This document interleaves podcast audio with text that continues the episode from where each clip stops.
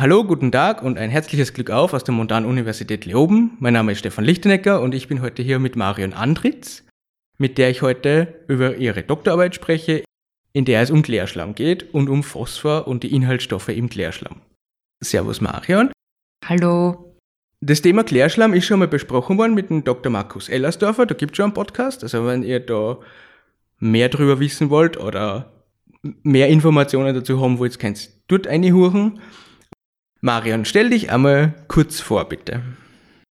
Hallo, hallo Stefan. Mein Name ist Marion, Marion Andritz und ich bin hier am Lehrstuhl für Verfahrenstechnik des industriellen Umweltschutzes in der Arbeitsgruppe Renewable Materials Processing tätig, wo wir uns mit der Verfahrensführung und Behandlung von biogenen Reststoffen befassen.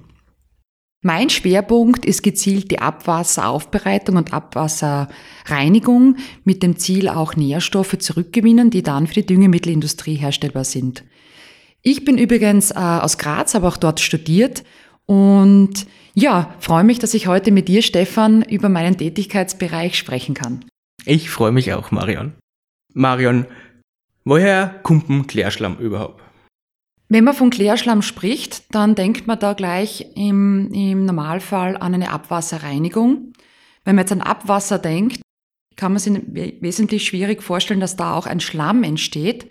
Das ist aber durchaus üblich, denn im Zuge des Abwasserreinigungsprozesses setzen sich zunehmend immer mehr mineralische und organische Substanzen ab, so in der Art wie ein Sedimentationsprozess, wo dann eine Mischung aus Feststoffen mit einem sehr hohen Wassergehalt anfällt, der dann nachträglich auch stabilisiert werden muss. Das passiert meistens in einem Faulturm. Marion, wenn wir eine Tonne Klärschlamm hernehmen, wie viel Phosphor, Stickstoff und Kalium werden da in so einer idealen Probe ungefähr drinnen? Du hast es schon angesprochen, ideale Probe, die gibt's so nicht. Es gibt reale Proben und jede reale Probe hat eine unterschiedliche Zusammensetzung. Das ist mal schon ganz, ganz essentiell, wenn man da über Phosphor oder anderen Inhaltsstoffen spricht. Denn je nach Einwohnerzahl, je nach äh, Abwässerströme, die da in dieser jeweiligen Abwasserreinigungsanlage behandelt werden, ist die Zusammensetzung sehr unterschiedlich. Wenn man jetzt aber trotzdem so sagt, so im Allgemeinen, durchschnittlich und sehr vage gesagt, kann man jetzt sagen, wenn ich jetzt eine Tonne Klärschlamm sozusagen hernehme und die analysieren würde, habe ich circa 50 Kilogramm an Stickstoff da drinnen enthalten, zwei Kilogramm an Kalium und 26 Kilogramm pro Tonne Phosphor. Und wenn man das jetzt so anschaut, wäre insbesondere auch Phosphor ganz interessant, wenn man jetzt über die Phosphorrückgewinnung spricht, denn dieser Phosphor hätte das Potenzial, bis zu 50 Prozent unseres reinen Nährstoffabsatzes, den wir sozusagen in Österreich als Nährstoffe importieren, zu ersetzen. Also mit dem in den Gesamtmengen an Klärschlamm, also oder Phosphor, das im Klärschlamm enthalten ist, können wir bis zu 50 Prozent der Importe ersetzen. Und deswegen ist Phosphor so ganz interessant für uns jetzt aktuell. Marion, warum endet denn so viel Phosphor im Klärschlamm und wie endet Phosphor im Klärschlamm? Ja, Phosphor wird hauptsächlich über menschliche Fäkalien in den Abwasserkreislauf gebracht. Und weil wir das Thema Kreislauf haben, möchte ich da ein bisschen diesen menschlich verursachten Kreislauf hervorheben, dass man sich das vorstellen kann. Denn wenn man damit beginnt, dass Phosphor als essentieller Stoff für das Zellwachstum oder Pflanzenwachstum in Form von Düngemitteln auf den Landwirtschaftsflächen ausgebracht wird, wachsen dann daraus die Pflanzen. Die Pflanzen werden von den Kühen gegessen. Entweder konsumieren wir die Pflanzen oder die Kühe, aber sie landen mehr oder weniger oder der Phosphor landet über die Nahrungsaufnahme von Pflanzen oder tierischen Produkten in unseren Körper.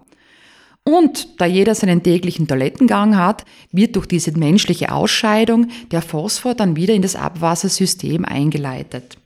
Ein kleiner Teil, der zwar nicht wesentlich ist, aber durchaus auch zu Buche geschlagen hat, waren auch phosphorhaltige Waschmittel. Wenn man da an die Entkalkung oder waschaktive Substanzen denkt, ist auch das ein Beitrag. Früher war er wesentlich höher. Heutzutage ist der Anteil an phosphorhaltigen Waschmitteln stark reglementiert, denn ein zu viel an Phosphor in Abwasser kann, obwohl es so lebensnotwendig ist, auch negative Auswirkungen haben, wie eben eine Überdüngung. Sprich, die Biosphäre in den Gewässern gerät außer Gleichgewicht. Und deswegen gibt es eben gesetzliche Grenzwerte für Phosphor.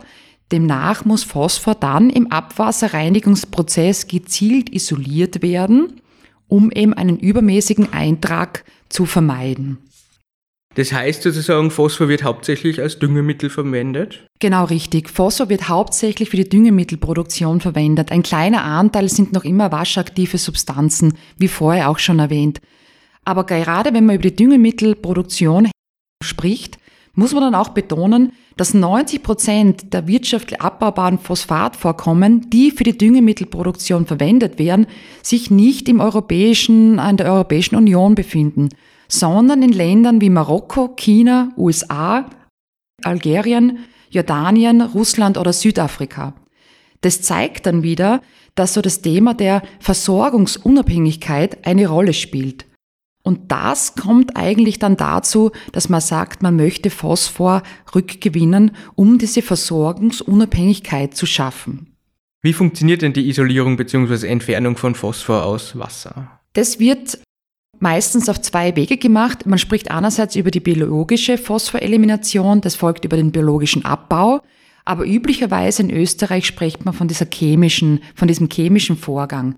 Da passiert Folgendes, dass man an einer bestimmten Stufe im Abwasserreinigungsprozess auf die Ausfällung von negativ geladenen Phosphaten, BO4-3- ähm, setzt, die mit einem dreiwertigen Metall, wie zum Beispiel Eisen oder Aluminium, ausgefällt werden. Eisen und Aluminium wird bewusst zugesetzt. Das heißt, das kommt nicht natürlich im Abwasserstrom vor, sondern das wird als Teil der Abwasserreinigungsstufe zugesetzt und damit kommt es zu einer schwerlöslichen Metall-Phosphat-Verbindung. Diese ist dann eben im Klärschlamm oder dieser Phosphor ist dann im Klärschlamm festgebunden. Marion, was ich immer wieder im Zusammenhang damit gehört habe, ist, dass der Boden mit Schwermetallen verunreinigt wird. Hängt das irgendwie zusammen mit dem Phosphor? Genau. Genau, das ist ein weiterer Punkt, denn auch die sinkende Qualität der Phosphatvorkommen spielt zunehmend eine Rolle, da diese immer mehr verunreinigt sind, speziell wenn man von Cadmium und Uran spricht, denn die Ausbringung von Phosphordünger auf den Feldern steigert auch die Menge an Cadmium und Uran, die dort enthalten sind. Und in weiterer Folge werden diese in untere Schichten der Böden verlagert und gelangen somit ins Grundwasser. Und das stellt auch ein Problem dar. Man möchte daher diesen reinen Phosphor, der aus der Abwasserreinigung kommt, der mehr oder weniger schwermetallfrei ist, sozusagen rückgewinnen in einer hohen Qualität und dadurch dieses Problem auch vermeiden. Marion, welche Methoden gibt es denn schon, um Phosphor aus Klärschlamm zurückzugewinnen? Ja, dieses Thema haben mittlerweile schon einige adressiert. Meines Wissens gibt es mehr als 70 mögliche Verfahren, die dieses Rückgewinnungspotenzial forcieren, sage ich jetzt einmal so.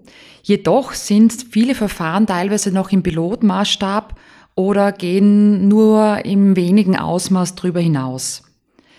Das heißt auch, dass in diesen Verfahren ein sehr hohes Entwicklungspotenzial steckt. Von den Verfahren her kann man grob sagen, es gibt rein nasschemische Verfahren, den Phosphor direkt aus der Wasserphase fällen. Es gibt Ionentauscherverfahren. Es gibt aber auch hydrothermische Verfahren, die diesen Klärschlamm so konditionieren, dass der Phosphor sich in irgendeiner Form leichter ablösen lässt oder herauslösen lässt. Ein momentan sehr intensiv diskutiertes Verfahren ist kombiniert mit der thermischen Verwertung von Klärschlamm. Das heißt, Klärschlamm meist entwässert, wird einer Verbrennungsanlage zugeführt, im besten Fall einer Monoverbrennungsanlage, also wo rein nur Klärschlamm verwertet wird.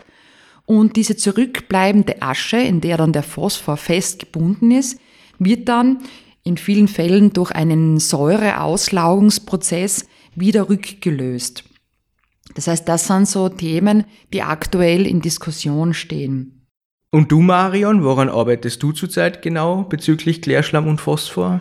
Wir am Lehrstuhl forschen an einer effizienten Klärschlammkonditionierung mittels hydrothermaler Verfahren. Das heißt, mehr oder weniger kann man sich so einen Hochdruck-Kochtopf vorstellen, in dem der Klärschlamm in einer durchaus noch nassen Konsistenz hineingegeben wird und unter hohem Druck und Temperatur für eine gewisse Zeit behandelt wird. Entstehen tut, je nach Verfahrensführung, redet man von hydrothermaler Carbonisierung oder hydrothermaler Verflüssigung, ein Kohleprodukt, also ein fester Rückstand, eine flüssige Phase und unter Umständen auch eine ölige Restphase. Diese Kohle ist sehr kohlenstoffreich und hat einen sehr hohen Energiegehalt. Die könnte man zum Beispiel wieder thermisch verwerten, zum Beispiel in einer Verbrennungsanlage oder in einer Vergasungsanlage oder Pyrolyse. Die ölige Phase kann unter anderem als Ersatz für die petrochemische Grundstoffindustrie verwendet werden, wenn eine ölige Phase anfällt. Und in dieser Wasserphase ist das, was wir im adressieren, eventuell Stickstoff, aber auch Phosphor gelöst wieder enthalten. Und diese möchten wir mit einer bei uns entwickelten Ionentauscher-Technologie mittels einem natürlichen Zeolithen rückgewinnen. Und diese Schwermetalle, die vorkommen können, werden dann mit einem anderen Verfahren wieder isoliert, um am Ende des Tages ein sehr reines Wasser zu gewinnen, das dann bedenkenslos in den Fluss wieder zurückgeleitet werden kann. Und der Phosphor, der Stickstoff und auch Kalium wird als Düngemittel sozusagen gesammelt und kann dann für die Landwirtschaft wieder ausgebracht werden. Und dieses Thema ist eben Teil auch meiner Dissertation, das ich verfassen werde und eben auch ein neuer Forschungsschwerpunkt bei uns in Leoben in Zusammenarbeit mit einigen anderen Partnern, die dann zukünftig an diesem Projekt arbeiten werden. Danke Marion fürs Interview. Wir haben jetzt einiges über Klärschlamm und Phosphor erfahren. Ich werde jetzt in Ruhe lassen, du hast viel zum tun und ich bedanke mich. Ich bedanke mich auch. Hoffentlich sehen wir uns bald wieder. Dankeschön. Danke und Baba.